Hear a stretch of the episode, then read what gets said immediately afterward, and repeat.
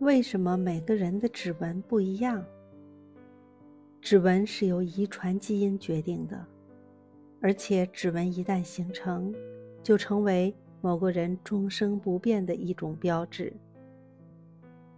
即使用火烫、用刀割、用化学药品腐蚀手指表面，可是等伤口痊愈后，指纹依然不变。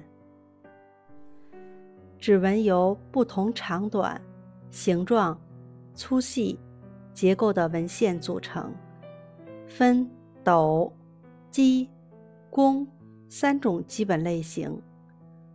从指纹可看出遗传规律和某些疾病的迹象，如有一种先天性吃鱼病，这种病人的指纹便不同寻常，所以。科学家正不断探索研究，利用指纹以及掌纹和足底纹等诊断疾病。此外，科学家已研制出了一种指纹钥匙，这种钥匙就是人的指纹。只要用手指按一下设在门上的计算机，门就能自动打开。